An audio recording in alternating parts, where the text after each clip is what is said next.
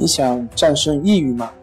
李洪福老师新书《战胜抑郁，教你走出抑郁的方法》，三大疗法，每天一小时，三十天摆脱抑郁，让你全面蜕变。快来读读吧！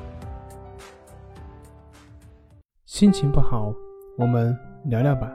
关系五分钟等于放松一整天。大家好，我是心理咨询师杨辉。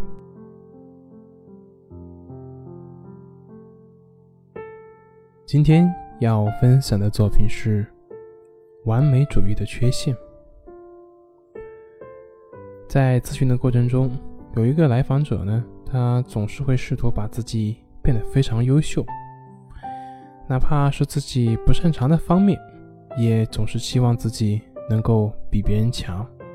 但是现实往往不是这样，他对自己高的要求，可是自己呢，不可能事事。都会比别人强，于是内心充满了挫折感。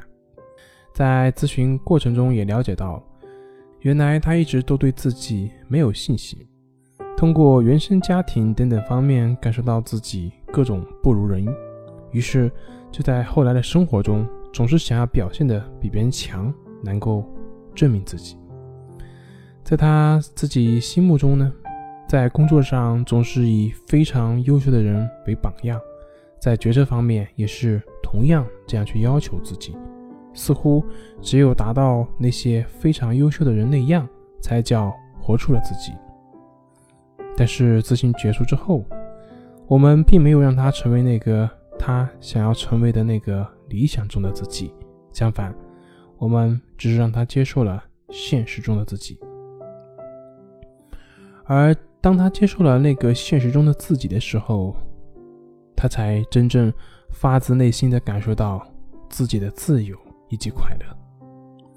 在现实生活中，像这种类似的完美主义非常的常见，而大家的这种完美主义标准，又是来自于自己的外在，来自于别人的标准。这些标准，比如说有些可能来自于父母的好坏的观念啊，这个好，那个不好。也有可能来自于社会的主流宣传等等等等，认为达到了这些标准就是好的，那么如果没有达到呢，就是不好。有的时候甚至宁愿压制自己的特质以及潜能，也要符合外界所谓的好坏标准。